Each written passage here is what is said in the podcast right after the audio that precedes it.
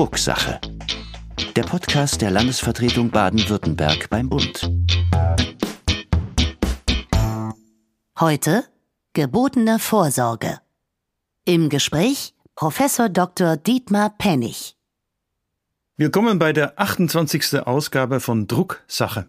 Mein Name ist Rudi Hochfliet, ich bin Staatssekretär für Medien- und Entwicklungspolitik und Bevollmächtigter des Landes Baden-Württemberg beim Bund. Ja, im politischen Berlin dreht sich derzeit vieles um die Versorgungssicherheit im Energiebereich. Und wir haben uns auch in unserem Podcast schon öfter mit dem Thema beschäftigt. Allerdings steht nicht nur die Versorgung im Energiebereich auf dem Spiel, Medizinerinnen und Mediziner, Wissenschaftlerinnen und Wissenschaftler, Interessensvertreterinnen und Vertreter warnen vor einer Versorgungsknappheit an Medizinprodukten. Unter Medizinprodukten versteht man allerhand Instrumente, Implantate, aber auch zum Beispiel Softwares, also Gegenstände, die für die Anwendung beim Menschen bestimmt und keine Arzneimittel sind. Grund für diese Sorge sind die Folgen der EU-Medizinprodukteverordnung, kurz MDR, die seit dem 26. Mai 2021 gilt. Die Verordnung verpflichtet zur Neuzertifizierung aller Medizinprodukte bis spätestens Mai 2024. Für alle Zuhörerinnen und Zuhörer will ich aber noch mal kurz etwas zum Hintergrund der EU-Verordnung erklären. Nachdem fehlerhafte Medizinprodukte Schlagzeilen gemacht hatten, ahnen voran der Skandal um mit Industriesilikon gefüllte Brustimplantate, aber es ging auch um rostige Kanülen. Da stieg der Druck, die Regulierung zu verschärfen. Und in der Tat, die Notwendigkeit einer wirksamen Regulierung von Medizinprodukten stellen wir natürlich nicht in Frage. In einer Entschließung, die wir jüngst im Bundesrat eingebracht haben, bekennen wir uns gleich im ersten Absatz klar zum Ziel des Patientenschutzes. Die Medizinprodukte-Sicherheit, so das Zitat, ist unerlässliche Voraussetzung für den Marktzugang und den Einsatz am Patienten. Zitat Ende. Es geht also nicht um das Ob, sondern um das Wie. Denn so wie die Verordnung jetzt gebaut ist, droht sie das klar gesteckte Ziel des Patientenschutzes zu verfehlen. Auf der einen Seite sorgt die Verordnung für eine einwandfreie Zertifizierung, aber die Umsetzung ist so aufwendig und komplex, dass es zu einer Flaschenhalssituation bei den benannten Stellen kommt. In Zahlen bedeutet das, dass ca. 20.000 Produkte neu zertifiziert werden müssen. Und damit Sie das einordnen können, eine Zertifizierung bedarf momentan in der Regel zwischen 13 und 18 Monaten. Eine ganz schöne Strecke. In zwei Jahren können nur circa 13.000 Bescheinigungen ausgestellt werden. Das heißt, bis 2024 wird das alles nicht umsetzbar sein. Und gerade weil es sich dabei um Medizinprodukte handelt, die eher seltener gebraucht werden, können kleine und mittelständische Unternehmen nicht mehr bei der Versorgungsumsetzung mithalten. Sie nehmen diese Nischenprodukte, wir sprechen hier zum Beispiel über Kanülen für Kinder, dann ganz vom Markt. Das dringend gebrauchte und auf die Patientinnen und Patienten zugeschnittene Medizinprodukt wird nicht mehr hergestellt, ist damit nicht mehr verfügbar. Das schadet den Patientinnen und Patienten, statt ihnen zu nützen. Gemeinsam mit meinem Gast, Herrn Professor Dr. Dietmar Pennig, rede ich heute über die weitreichenden Konsequenzen, die das Ausbleiben der Zertifizierungen für die Versorgung im Gesundheitswesen haben wird. Professor Dr. Pennig ist stellvertretender Generalsekretär der Deutschen Gesellschaft für Orthopädie und Unfallchirurgie und seit 2018 Generalsekretär der Deutschen Gesellschaft für Unfallchirurgie.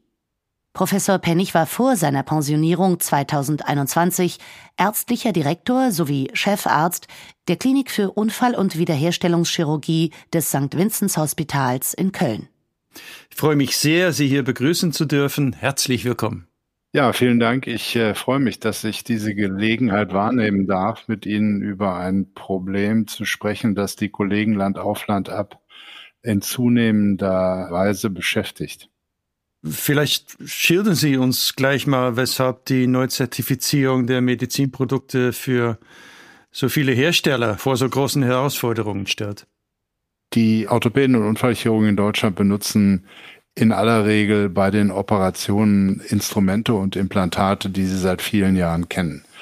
Das hat erhebliche Vorteile für den Anwender, aber auch für den Patienten. Wenn ich ein neues Implantat einsetze, ist es verpflichtend, dass ich mich kundig mache über bestimmte spezifische Aspekte. Die Medical Device Regulation, die Verordnung, über die wir jetzt reden, ist eine Initiative der EU in Brüssel und hat verpflichtend gemacht für die Mitgliedsländer, die Medizinprodukte neu zertifizieren zu lassen. Das heißt, wir haben ein Instrument, das wir seit 30 Jahren unverändert benutzen. Dieses Instrument muss aber neu zertifiziert werden. Es gibt unterschiedliche Klassen von Instrumenten und Implantaten eins, zwei und drei. Die am höchsten klassifizierte sind natürlich die im Körper verbleibenden Implantate. Aber auch da setzen wir Implantate ein, die wir seit vielen Jahren kennen. Der Innovationsschub, er hat sich bereits jetzt unter der Medical Device Regulation verlangsamt. Wir laufen Gefahr, dass wir insbesondere Implantate und Instrumente, die seltener gebraucht werden, weil sie einfach von den Fällen her wesentlich seltener angefordert werden. Nehmen wir mal an Kinderorthopädie, nehmen wir mal an Tumororthopädie, dass diese Implantate und Instrumente nicht mehr zur Verfügung stehen. Das merken wir heute schon, denn die Kosten der Zertifizierung, sowohl der rein finanzielle Aufwand als auch der logistische Aufwand in Mannstunden, ist für die Hersteller für diese sogenannten kleineren oder Nischenprodukte nicht mehr zu leisten. Geben Sie doch mal ein paar Beispiele. Also von welchen Produkten reden wir konkret? Also was droht aus dem Markt zu fallen und stünde dann nicht mehr zur Verfügung? Nehmen Sie an, man hat ein Kind, das geboren ist mit einer fehlangelegten Hüfte. Dieses Kind wird irgendwann im Laufe des Lebens eine Prothese brauchen. Diese Prothesen werden in der Stückzahl nur in geringem Umfang hergestellt. Das ist für die Hersteller bei den Hürden, die wir im Moment aufbauen oder aufzubauen drohen, einfach nicht mehr interessant. Das heißt also, ich werde dieses Kind nicht mit einer Prothese, die mal vielleicht zwei Prozent des Umsatzes einer Firma ausmacht, versorgen können.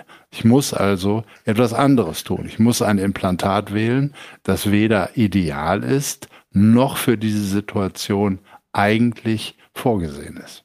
Mhm. Das gleiche gilt für die Tumororthopädie. Auch hier drohen Implantate wegzufallen nach speziellen Tumorresektionen, beispielsweise am Becken. Und da ist der Unterschied für den Patienten dramatisch. Entweder er kann wieder laufen mit unter AMG-Stützen oder er sitzt im Rollstuhl. Wenn ich dieses Implantat nicht zur Verfügung habe, eine sogenannte Sattelprothese, dann kann der Patient nicht mehr mobil bleiben, so wie er es bisher kannte. Bezieht sich die Kritik an der Verordnung besonders auf Produkte, bei denen seit Jahren keine Veränderungen vorgenommen wurden und die sich über Jahre hinweg auch bewährt haben, die sogenannte, genau. die sogenannten Bestandsprodukte. Und eine Lösung, das habe ich gelernt hierfür, wäre die Praxis des Grandfathering. Was versteht man darunter? Das stammt von der FDA in den USA. Die FDA lässt gleiche oder gleich aussehende, gleich konzipierte Implantate auf dem Wege einer sogenannten 501k-Zulassung zu. Das ist das Grandfathering. Das heißt, ich habe im Grunde genommen eine gleiche Ausrichtung. Ich ändere nur zum Beispiel die Dimensionen, aber an dem Konzept der Prothese oder des Implantates gibt es überhaupt keinen Unterschied. Wir haben ja in Orthopädie und Unfallchirurgie eine Reihe von Registern. Wir pflegen pro Jahr in unserem Fach etwa 500.000 Patienten in diese Register ein. Da gehen auch ein die Implantate, die wir verwenden. Und wenn wir in diesen Registern Auffälligkeiten bemerken, wenden wir uns sofort an die Industrie und geben eine Rückkopplung. Denn wir wollen ja das Patientensicherheitselement niemals aus dem Auge verlieren. Das ist für uns das Allerwichtigste. Mhm. Das heißt also, wir haben ein sehr großes Interesse daran, dass unsere Verfahren sicher sind, dokumentierbar sind. Und deswegen treiben wir die Registerarbeit beispielsweise im Endoprothetikregister oder im Traumaregister so weit voran. Das sind alles Initiativen der Fachgesellschaft die sich darum bemüht, hier einen hohen Qualitätsstandard für die Patientinnen und Patienten bereitzustellen. Die Medizin zeichnet sich natürlich dadurch aus, dass sie sich ständig weiterentwickelt. Das heißt, Innovation und Fortschritt werden großgeschrieben, auch die Forschung. Ähm, welche Auswirkungen hat die Medizinprodukteverordnung auf eben diese dringend erforderliche hm. Innovationskraft und den medizinischen Fortschritt in Europa? Also ich bin seit 40 Jahren im Bereich Orthopädie und Unfallchirurgie tätig und habe gemerkt über die Jahrzehnte, die letzten Jahrzehnte, dass die ganz großen Hersteller weniger Innovationskraft haben. Innovation kommt von mittleren Herstellern, die oft im Bereich in der Gegend Tuttlingen, dort im Schwarzwald verortet sind. Diese Hersteller finanzieren ihre Forschung aus den Erlösen ihrer Produkte der Bestandsprodukte. Wenn das wegbricht, wird die Forschung wegbrechen. Das heißt also, diese interessanten Positionen, auch aus meiner Sicht interessanten Positionen für Ingenieure, hochspezialisierte Techniker, Metallurgen und so weiter, diese Stellen werden abwandern, weil wir sie einfach nicht mehr beschäftigen können. Das ist für mich ein wirklich düsteres Szenario. Und wir haben jetzt schon an Innovationskraft verloren durch die Medical Device Regulation. Da muss man sich einfach nur mal die Zahlen angucken, wie viele mittlere und kleinere Hersteller vom Markt sind. Die orthopädisch-technische Industrie berichtet mir von etwa 10 bis 20 Prozent der Firmen, die nicht mehr in diesem Geschäft tätig sind. Damit geht auch eine Menge Wissen verloren, was eine absolute Tragödie darstellen kann. Das heißt, wir verlieren nicht nur Medizinprodukte, insbesondere in einzelnen Nischen, also nicht die großen Massenprodukte, aber die kleinen, aber genauso wichtigen, auch für seltene Krankheiten, aber wir verlieren ja auch an Innovationskraft und Wissen. Genau, und das kommt der breiten Masse zugute, diese Innovationskraft. Und das hat eigentlich die deutsche produzierende Industrie im Bereich der Orthopädie und Unfallchirurgie immer ausgezeichnet, dass wir mit unseren Implantaten die Versorgung der Patienten verbessert haben, die Versorgung sicherer gemacht haben und damit die Lebensqualität hochgehalten haben. Jetzt gibt es natürlich auch die Ärzte, die das alles anwenden müssen. Die beklagen sich darüber, dass sie aufgrund der ausbleibenden Zertifizierung der Produkte keine andere Wahl haben, als die Produkte gewissermaßen ja nicht bestimmungsgemäß ihren Gebrauch zu verwenden. Das ist natürlich rechtlich prekär, was da passiert. Absolut. Das ist äh, der sogenannte Off-Label-Use. Das heißt also, wenn ich also für das eben zitierte Beispiel einer fehlangelegten Hüfte bei einem Kind, das älter wird und noch älter wird, nicht mehr das ideale Implantat habe, dann muss ich ein anderes Implantat nehmen, wenn ich denn diese Operation machen möchte. Oder ich muss der betroffenen Person sagen, es tut mir leid. Wir können sie nicht operieren. Das passiert heute schon. Das ist bereits jetzt Realität. Und ich denke, dass auch die Patientenverbände über diese Missstände informiert werden müssen, genauso wie die Ethikinstitutionen auf europäischer und deutscher Ebene über diese Missstände informiert werden müssen. Denn niemand von uns hat dieses als Absicht vor, einen Patienten mit einem Implantat zu versorgen, von dem wir wissen, es ist eigentlich nur die 1b oder 1c oder 1d Lösung, sondern wir wollen, so wie wir es kennen, wie es seit Jahren erprobt ist, dokumentiert sicher ist, dass genau richtige Implantat dem Patienten einbauen. Die deutsche Politik beschäftigt sich schon mit dem Thema. Sie waren im Juni schon im Gesundheitsausschuss des Deutschen Bundestages zu einem Fachgespräch eingeladen. Welche politischen Maßnahmen schlagen Sie vor, um hier zu einer praxistauglichere Umsetzung der Medizinprodukteverordnung zu kommen? Was wünschen Sie sich von der Bundesregierung und von der Europäischen Kommission? Am Ende liegt es bei Europa. Ja, also die Politik sollte unterscheiden zwischen kritischen und unkritischen Implantaten und Instrumenten. Das gilt ja nicht nur für uns, das gilt auch zum Beispiel für die Stents, die die Kinderkardiologen einsetzen. Die dürfen die nicht mehr einsetzen, weil einfach die Größe nicht zugelassen ist. Aber es gibt auch nur wenige Kinder, die diese Stents brauchen. Also ist der Druck zur Rezertifizierung null. Aber der Leidensdruck ist riesig. Das heißt, ich kann ein Kind nicht mehr stenten, minimalinvasiv, sondern der Herzchirurg muss einen entsprechend großen, risikobehafteten Eingriff durchführen. Das sind unerträgliche Vorstellungen. Das heißt also, alles, was etabliert ist am Markt, die Klassen 1 und 2 bedürfen keiner Rezertifizierung. Bei den Klassen 3 muss man gucken, ob es, das sind halt eben die klassischen Implantate, muss man gucken, gibt es Registerdaten, die eine Auskunft geben über die Sicherheit dieser Implantate. Diese Registerdaten haben wir. Wir haben diese Register der Politik angeboten, bei der Veranstaltung im Juni nochmal thematisiert, vorher schon bei einem Gespräch mit dem parlamentarischen Staatssekretär Professor Edgar Franke im Bundesministerium thematisiert. Und diese Daten können genutzt werden, um die Implantate Sicherheit zu beleuchten. Denn wir sind ja die, die im Grunde genommen als Frühwarnsystem wissen wollen, da ist was nicht in Ordnung mit einem Implantat. Das kann man von einem einzelnen Chirurgen nicht erwarten. Der wird schon merken, wenn Auffälligkeiten da sind, aber ein Prozent kommt nur mal von 100. Das heißt, ich brauche 100 Fälle und dann weiß ich, normalerweise ist ein Problem bei 0,02 Prozent vorhanden ist. Jetzt habe ich ein Problem bei 5 Prozent. Mhm. Dann sehe ich das und dann kann ich darauf hinweisen und kann auch die Kollegen, und das passiert auch, die Kollegen auf entsprechenden Veranstaltungen, aber auch in den Druckmedien darüber informieren. Herr Professor Pernig, vielen Dank, dass Sie sich heute Zeit genommen haben für dieses aufschlussreiche Gespräch. Hat mich ein bisschen alarmiert, muss ich sagen. Und umso wichtiger ist es, glaube ich, dass auch der Bundesrat sich damit beschäftigt. Wir hoffen alle, dass sich die Lage rund um die Medizinprodukte bald wieder entspannt. Ihnen alles gut und vielen Dank nochmal. Ich danke Ihnen herzlich. Es gibt also erkennbaren Handlungsbedarf bei der Medizinprodukteverordnung. Deshalb haben die baden-württembergische und die bayerische Landesregierung gemeinsam in der 1024. Bundesratssitzung eine Entschließung vorgestellt. Beide Länder wollen die restlichen 14 Bundesländer davon überzeugen, die Entschließung an die Bundesregierung weiterzuleiten. In der Entschließung wird an die Bundesregierung appelliert, dass sie auf europäischer Ebene im Zusammenwirken mit den anderen EU-Mitgliedstaaten interveniert und auf eine überarbeitete Verordnung hinwirkt. Aber was genau hat es überhaupt mit so einer Entschließung auf sich? Und gibt es vielleicht auch weitere Mittel und Wege für die Länderkammer, also für den Bundesrat, um Einfluss auf die Gesetzgebung auf Bundesebene zu nehmen? Der Bundesrat, also das Parlament der Landesregierungen, fordert mit den sogenannten Entschließungen, so wie diese eine ist, die Bundesregierung dazu auf, zu handeln und versucht auf Probleme aufmerksam zu machen. Entschließungen sind rechtlich aber nicht verbindlich. Daneben gibt es noch das Initiativrecht, festgelegt in Artikel 76 Absatz 1 des Grundgesetzes.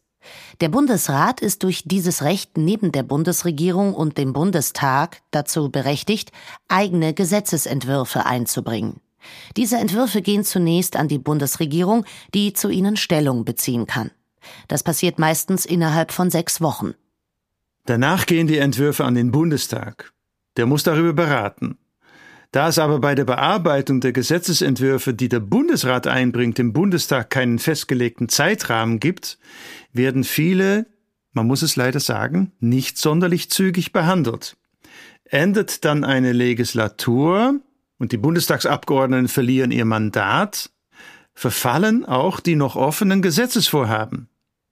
In einem dann neu gewählten Parlament in der nächsten Legislatur müssten diese Gesetzesentwürfe dann wieder neu aufgesetzt bzw. verhandelt werden.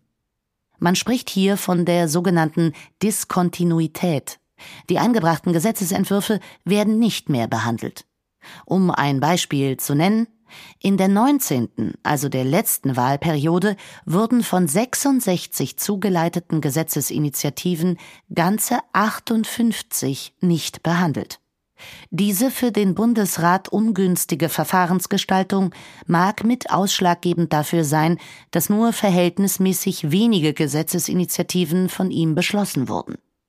Und ob die Mütter und Väter des Grundgesetzes damals den Bundesrat absichtlich mit relativ geringer gesetzgeberischer Macht ausgestattet haben, das lässt sich jetzt nicht mehr sagen. Klar ist aber, dass der Bundesrat mittlerweile ja so eine Art Prüfinstanz einnimmt. Er überprüft die Gesetze, die durch die Bundesregierung und den Bundestag beschlossen wurden, und kann sein Veto einlegen. Bei zustimmungspflichtigen Gesetzen, also dann, wenn das Grundgesetz geändert werden soll, oder ein Gesetz das Finanzaufkommen der Länder betrifft oder in deren Verwaltungshoheit eingreift, hat der Bundesrat sogar ein absolutes Veto. Sein Einverständnis ist somit Grundlage für die Durchsetzung und Realisierung eines solchen Gesetzes. Ein zustimmungsbedürftiges Gesetzesvorhaben, das zuletzt im Bundesrat Thema war, ist die neue Änderung des Bundesausbildungsförderungsgesetzes, besser bekannt als BAföG. Die Änderung soll auf Grundlage der Erfahrungen, die während der Lockdowns in den Hochzeiten der Corona-Pandemie gemacht wurden, gestaltet werden. Viele Studierende, Schülerinnen und Schüler, die sich ihre Ausbildung durch eine Nebentätigkeit ganz oder zum Teil finanzieren, hatten während des Lockdowns große Schwierigkeiten, sich über Wasser zu halten. Grund dafür war der drastische Rückgang der Nachfrage am Arbeitsmarkt. Diese Erfahrungen machen die Notwendigkeit einer dauerhaft verlässlichen, gesetzlich verankerten Nothilfeversorgung deutlich. Im Fall künftiger bundesweiter Krisen mit erheblichen Folgen für den Arbeitsmarkt sollten finanzielle Unterstützungen auch unabhängig von den regelmäßigen persönlichen Förderungsvoraussetzungen des BAföG möglich gemacht werden. Ansonsten drohen Ausbildungsabbrüche oder erhebliche zeitliche Verzögerungen im Studium oder der schulischen Ausbildung. Deshalb soll die Bundesregierung im Fall einer bundesweiten Notlage ermächtigt werden, das BAföG vorübergehend für einen Personenkreis zu öffnen, der kein BAföG bekommt. Wenn der Bundesrat diesem Gesetz zustimmt, sind Studierende und Schülerinnen zukünftig also besser vor Krisen abgesichert.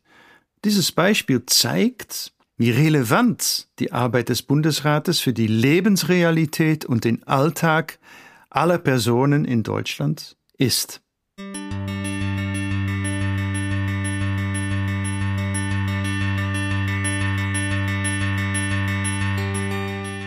Zum Abschluss noch ein Berlin-Tipp meinerseits. Bis zum 31. Oktober kann in der Berlinischen Galerie noch die Ausstellung Zusammenspiel besucht werden. Die Ausstellung zeigt Werke der Künstlerin Ulrike Ottinger. Sie stammt aus Konstanz am Bodensee und ist unter anderem mit dem Hans-Thoma-Preis des Landes Baden-Württemberg für ihr Lebenswerk ausgezeichnet worden. Ich komme deswegen darauf, weil Frau Ottinger im März dieses Jahres bei uns in der Tiergartenstraße in der Landesvertretung mit ihrer Ausstellung Countdown vertreten war. In Zusammenspiel werden Arbeiten von Ulrike Ottinger und Tabea Blumenschein ausgestellt. Vielleicht sehen wir uns ja vor Ort.